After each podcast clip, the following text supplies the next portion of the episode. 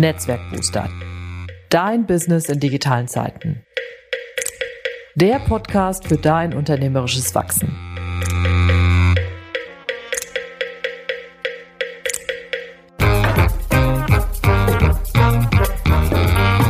Mein Name ist Ute Blindert. Ich bin Unternehmerin und Beraterin, lebe in Köln und liebe Schwimmen. In diesem Podcast nehme ich dich mit auf die Reise und zeige dir, wie du als Selbstständiger oder Freiberuflerin unternehmerisch wachsen kannst. Und vor allem, welche Methoden, digitalen Programme und Ideen dir dabei helfen können. Los geht's!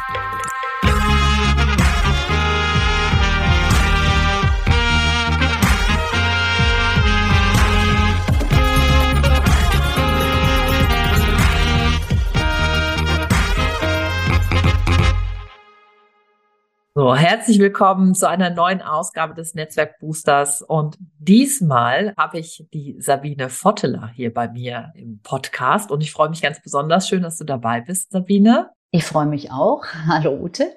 Hi. Du bist jetzt aus Belgien hier zugeschaltet, ne? Ja, richtig, stimmt. Ach, wunderbar. Ja.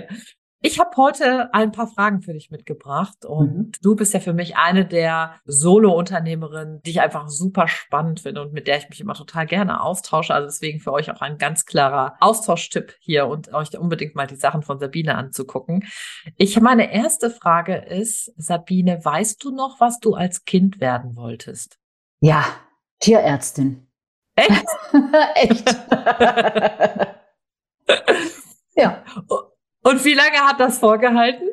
Tja, wie, das, ist, das ist jetzt eine gute Frage. Ähm, wahrscheinlich so typischerweise bis zu dem Alter, wo man dann in der Regel so die Flausen ausgetrieben bekommt. Aha. Ja, äh, ich weiß es nicht, kann ich dir nicht sagen, aber ich glaube, das Teenageralter äh, hat es nicht überstanden äh, mhm. oder hat dieser Wunsch nicht überstanden. Mhm. Und wenn du dir deine heutige Berufstätigkeit, dein Sein als Unternehmerin an, anguckst, entdeckst du da etwas drin wieder, was so das Typische ist, was du dir vorgestellt hast, was eine Tierärztin macht? Ui, ja, könnte man schon so sagen. Jetzt kommt ein Aber, ne? äh, ich, ich, ich glaube aber nicht, dass es einen Zusammenhang gibt. Man, kann, man könnte einen finden, und ich, ich finde, man kann in den meisten Dingen Zusammenhänge finden, im Nachhinein sowieso immer.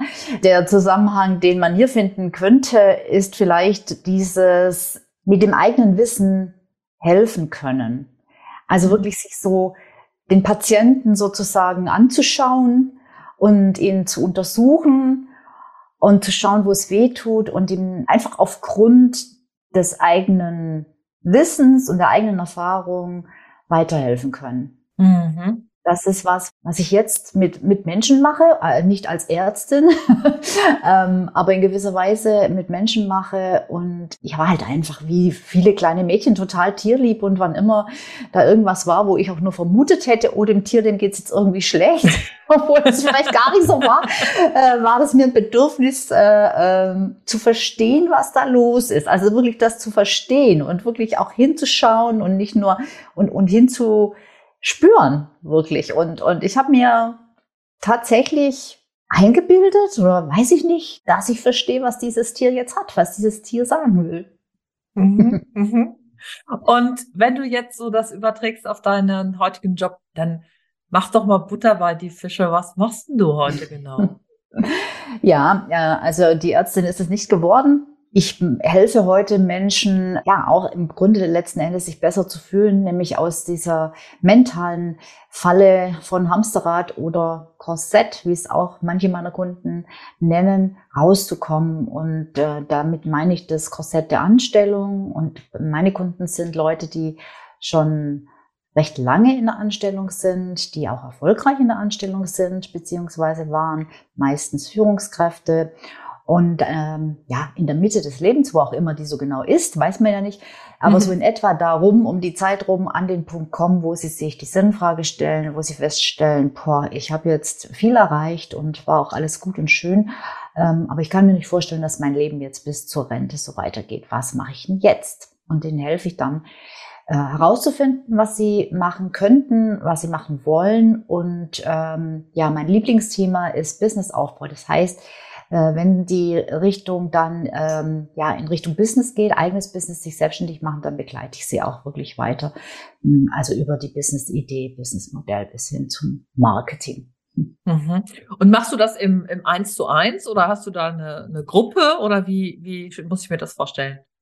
Ja, da beides. Also gibt verschiedene mhm. äh, Formate. Ich habe Gruppen, bei mir sind es allerdings, oder nicht allerdings, bei mir sind es kleine Gruppen. Ich sage immer, ja, so maximal um die zehn, weil ich immer versuche, das ist mir auch eigentlich grundsätzlich ein Anliegen, äh, das Beste aus verschiedenen Welten zusammenzubringen. Und in dem Fall, also ich, ich kann mich immer ganz schlecht für entweder oder entscheiden. Ich möchte immer und. und in dem Fall ist es so, es gibt halt, es hat unglaubliche Vorteile, ähm, in einer Gruppe zusammenzuarbeiten, mit Gleichgesinnten, mit Leuten, die an einem ähnlichen Punkt sind. Und gleichzeitig gibt es auch Situationen, wo es vielleicht mal wichtig ist, äh, dass man ähm, ja individuell eins zu eins gelöchert wird und befragt wird und gechallenged wird und den Part übernehme ich dann auch sehr gerne. Also das ist bei mir so ein Mix. Ich habe Gruppencoachings mit, aber auch einem relativ hohen 1 zu 1 Anteil und dann aber auch 1 zu 1 Mentoring, wenn das jemand möchte oder wenn es aus meiner Sicht keinen Sinn macht, äh, das in einem Gruppenkontext zu machen. Das gibt es manchmal auch. Mhm, mhm.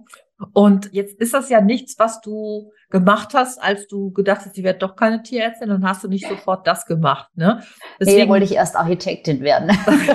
Deswegen lass uns mal deinen, lass uns mal deinen Weg angucken. Also was mhm. hat dich sozusagen von der Berufswunsch Tierärztin hin zu dem, zu deinem Next Level Consulting, wie ja dein Unternehmen heißt, mhm. dann geführt?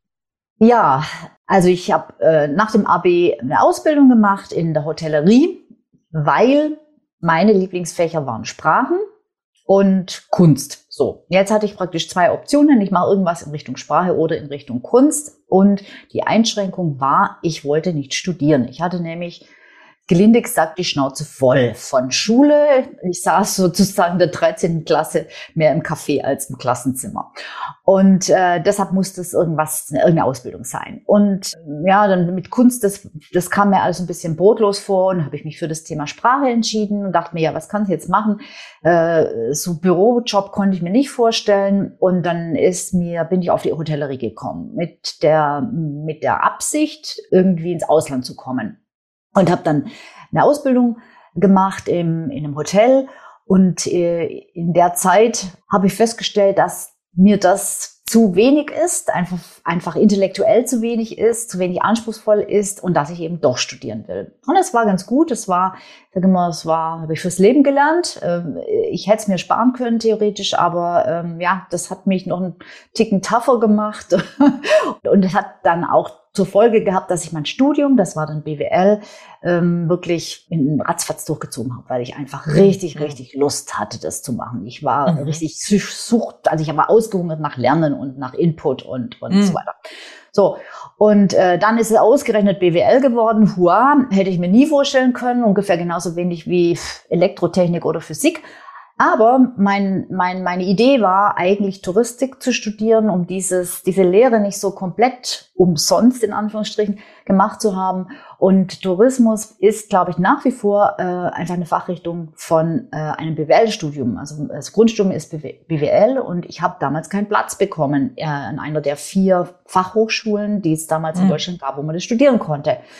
Aber die Empfehlung, ich solle doch woanders, wo ich einen Platz bekomme, anfangen mit allgemeiner BWL und dann wechseln. So, und das habe ich dann auch gemacht. Und nach dem zweiten Semester und nach dem vierten nochmal hätte ich jeweils wechseln können an eine andere FH, wollte aber dann doch nicht mehr weg, wo ich war. Und äh, habe dann mich damals für, den, äh, für, für die Fachrichtung Marketing entschieden. Und das war auch gut so. Und so bin ich dann in den Bereich Marketing gekommen, äh, habe dann angefangen im Bereich Versandhandel. Damals hieß es noch so. Da gab es auch noch kein E-Commerce. da war das noch alles mit Katalogen und so weiter. Ja, habe da sozusagen dieses äh, Versandhandels- äh, und Handels- ähm, äh, und Direktmarketing-Geschäft von der Pike auf gelernt. Also war sehr viel mit Papier, Mailings und so. Und auch die ganze Organisation dahinter. Äh, irgendwann später kam dann das I dazu. Also dann, dann gab es eben auch noch E-Commerce. Dann kam die Online-Welt dazu und so habe ich mich da halt in der, hauptsächlich in der Branche weiterentwickelt. Genau. Bis ich dann letzten Endes ähm, gelandet bin. Also ich, ich, ich, ich habe dann auch alle möglichen Produktbereiche gemacht und dann immer Marketingverantwortlichkeiten gehabt, war also Bereichsleiterin, Director, Marketing und Sales und so weiter. Und ähm, bin dann letzten Endes mit 49, das war 2014, aus dieser Karriere ausgestiegen damals. Mhm. Ähm, weil ich eben auch an den Punkt kam, an dem meine Kunden heute sind, dass ich sagte, ich kann mir nicht vorstellen, dass ich das bis zur Rente so weitermache. Und es war nicht einfach nur so die lapidare Feststellung, sondern ich war in einem Burnout und äh, ich konnte einfach nicht mehr. Ich, konnte, ich mhm, hatte das mhm, Gefühl, ich mhm. kann, ich kann da nicht mehr hingehen in dieses Büro, ich schaffe das nicht mehr. Und habe die Reißleine gezogen. Jetzt muss man wissen, dass es für mich also eigentlich total außerhalb meiner Vorstellungskraft war, weil ich bin, wie man auch so ein bisschen hört, wer, wer sich auskennt, ich bin gebürtige Schwäbin, ich bin in einem schwäbischen Unternehmerhaushalt aufgewachsen und da gibt's sowas nicht. Aufgeben, ja, oder die Flinte ins Korn schmeißen und schon gleich gar nicht ohne einen Plan B. Also unmöglich, geht gar nicht. Und äh, damals war's ich weiß nicht, fast so eine Art Kurzschlusshandlung. Und äh, ich konnte einfach nicht mehr, ich, ich, ich, ich wollte nicht mehr, es ging nicht mehr. So, und dann bin ich aufgekommen, ziemlich hart, weil ich so realisiert habe, oh mein Gott, was hast du jetzt gemacht? Und mich die nackte Panik überfallen hat. Also wirklich Existenzängste vom Feinsten überhaupt nicht realistisch, also also gar nicht begründet, weil weil weil also ich hätte noch lang nicht am Existenzminimum äh, genagt, aber aber ich hatte wirklich die schlimmste Albträume und so weiter. Oh Gott, findest nie mehr einen Job, bist fast, fast 50 und du landest irgendwann unter der Brücke, weil du die Miete nicht mehr zahlen kannst. So. Mhm. Und ähm, es ging aber ziemlich schnell, dass ich mich da wieder aufgerappelt habe. Allerdings mit der Idee, mit dem Ansinnen, mir wieder einen Job zu suchen. Naja, jetzt neue, neue Firma, neuer Job, neues Glück. So. Und ähm, in dieser ganzen Bewerbungs- Orgie, die sich in Grenzen gehalten hat, weil ab einem bestimmten Level äh, sind die Jobs halt nicht mehr so üppig und da mhm. geht man über Headhunter und dann, dann gibt's halt hier und da mal ein Angebot.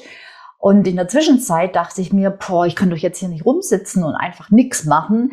Jetzt schaue ich mal, ob ich in meinem Netzwerk irgendwie so ein paar Aufträge an Land ziehen kann und mach, arbeite ein bisschen freiberuflich. Kommt mir dieses bisschen Geld rein, weil zum Arbeitsamt wollte ich auch nicht gehen. Das fand ich peinlich, voll, vollkommen bescheuert. Ne?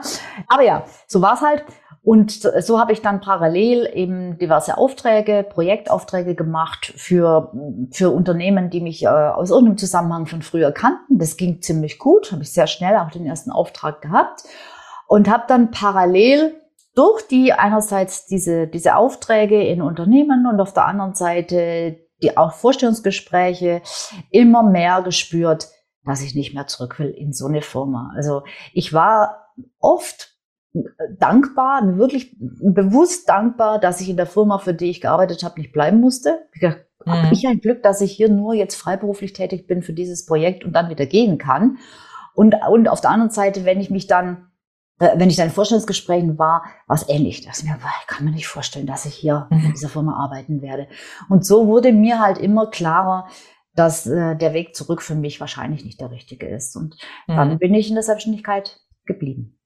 Mhm. Und hast dann dein eigenes Unternehmen entwickelt. Ja, richtig, genau. Ja. Also ich bin dann die erste Zeit eben so freiberuflich durch die Gegend, äh, ähm, habe mich von Auftrag zu Auftrag gehangelt. Das ging auch ganz gut. Aber es war halt jedes Mal wieder from scratch äh, was Neues. Also ich hatte jedes Mal irgendwas anderes. Das war mal eine Marketingabteilung aufbauen, das war mal eine Neupositionierung von einer Firma, das war mal die Entwicklung von einem neuen Sortimentsbereich. Also es waren die unterschiedlichsten Dinge. Und äh, da ist halt Skalierung äh, überhaupt nicht möglich und also noch nicht mal in der Anbahnung, weil ich musste jedes Mal ähm, mhm. das Angebot neu kalkulieren und, und dann mit Procurement verhandeln, bis ich dann den Auftrag bekommen habe und, und, und.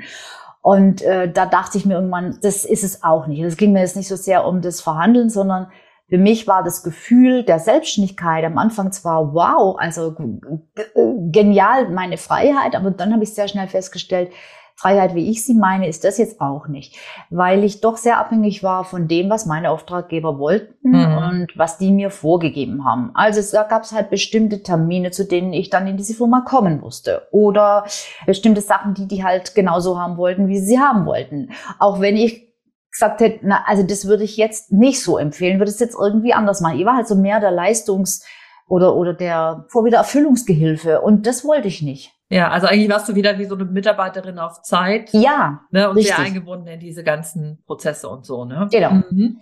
Ich habe mal eine Frage. Du machst ja wahnsinnig viel so mit deinem Kopf, aber was, was ist das, was du richtig gerne mit deinen Händen machst? Gibt's da auch was?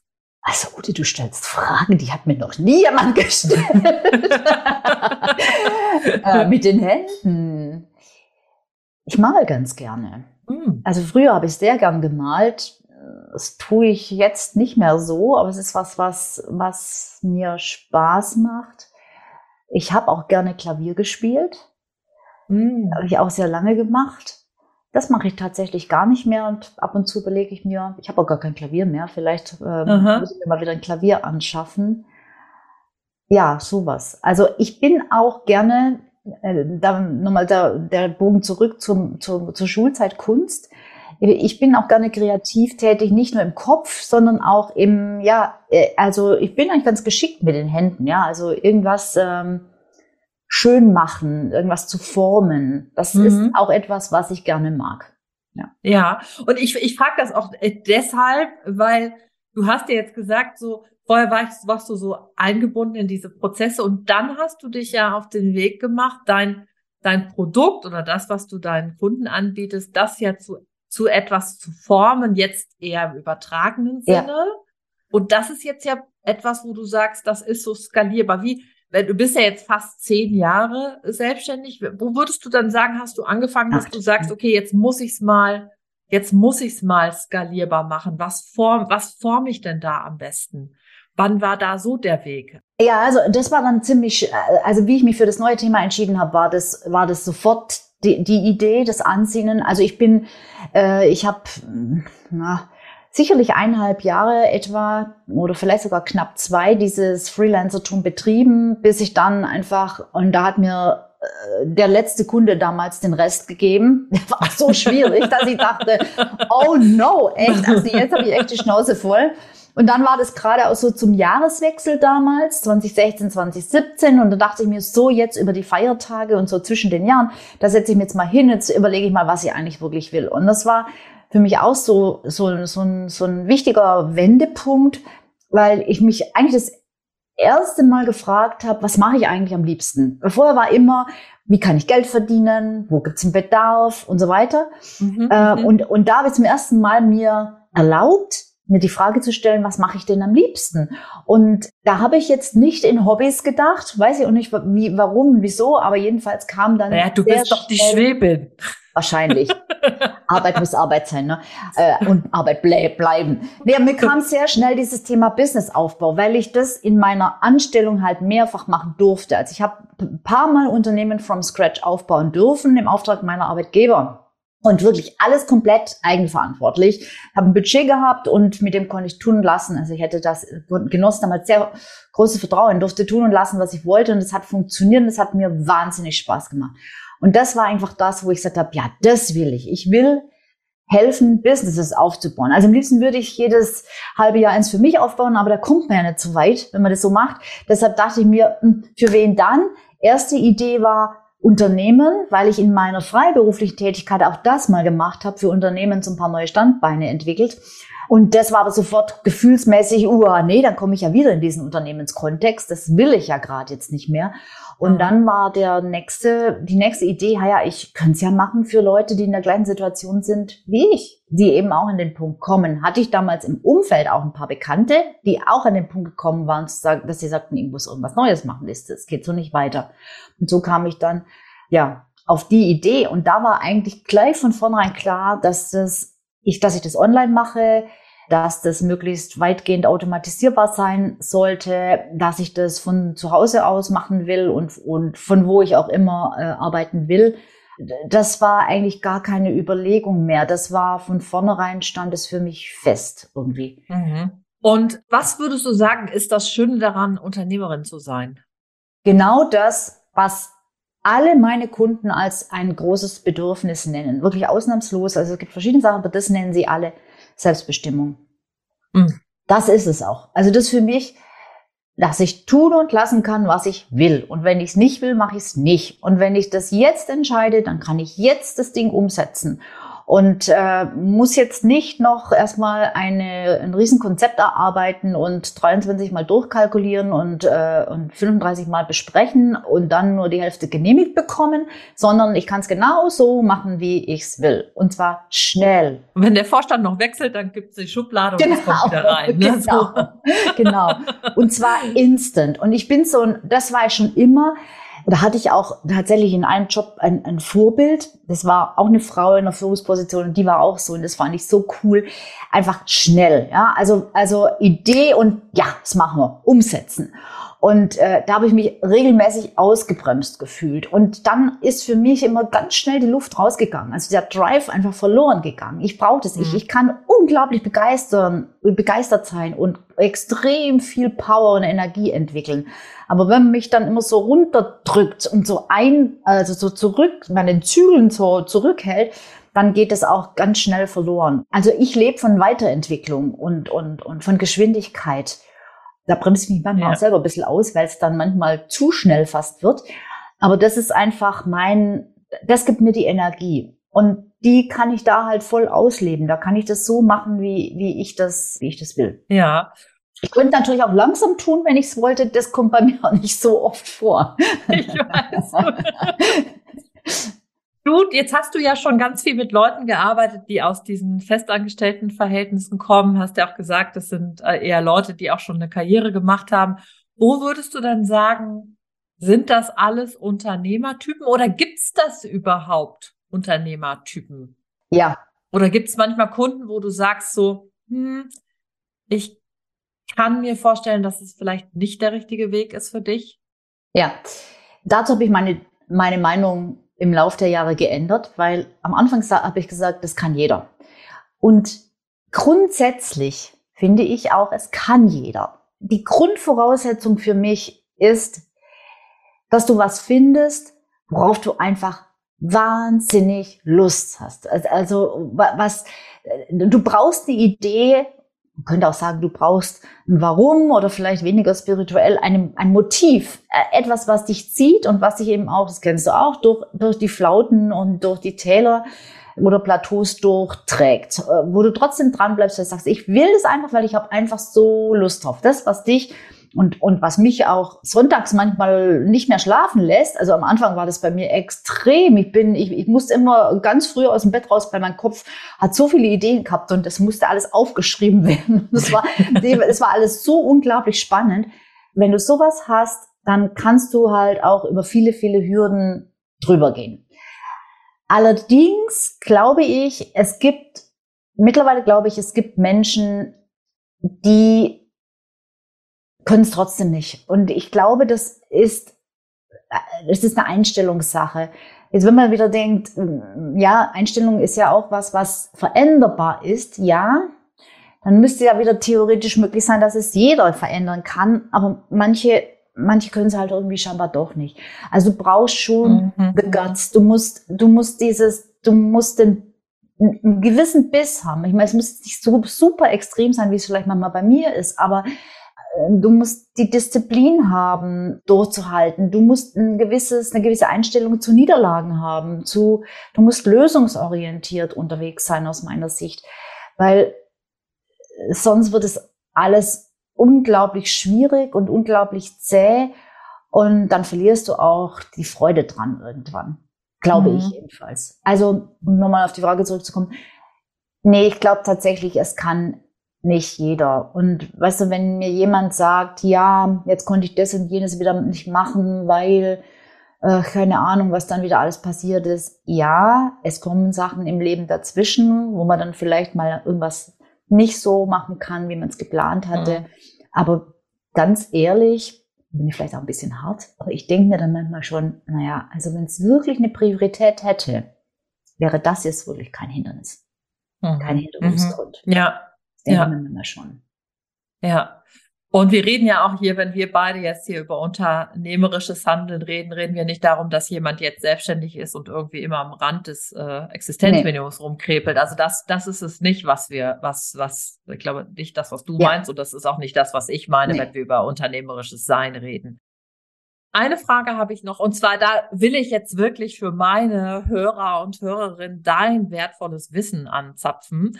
Hast du so drei Tipps, die du Menschen mitgeben willst, die ihr Unternehmen gründen wollen und, und sei es auch ihr Solo-Unternehmen, so aus deiner langen Erfahrung? Das erste habe ich vorhin schon gesagt. Find raus, was du wirklich, wirklich gern machst. Mhm. Das ist oft gar nicht so einfach. Mhm.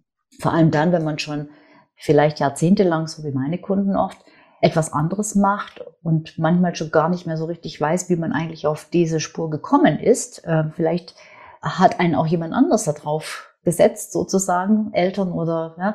Also find raus oder, oder frag dich selbst, was du eigentlich wirklich am liebsten machst, was du gerne machst und was du willst. Das finde ich das Allerwichtigste. Also mir geht's gar nicht so sehr um das, was du kannst oder ähm, wofür es einen Markt gibt. Natürlich musst du nachher irgendwas anbieten, was auch marktfähig ist, sonst wird kein Business draus. Aber das Wichtigste ist tatsächlich, was, was, was willst du und was machst du am liebsten.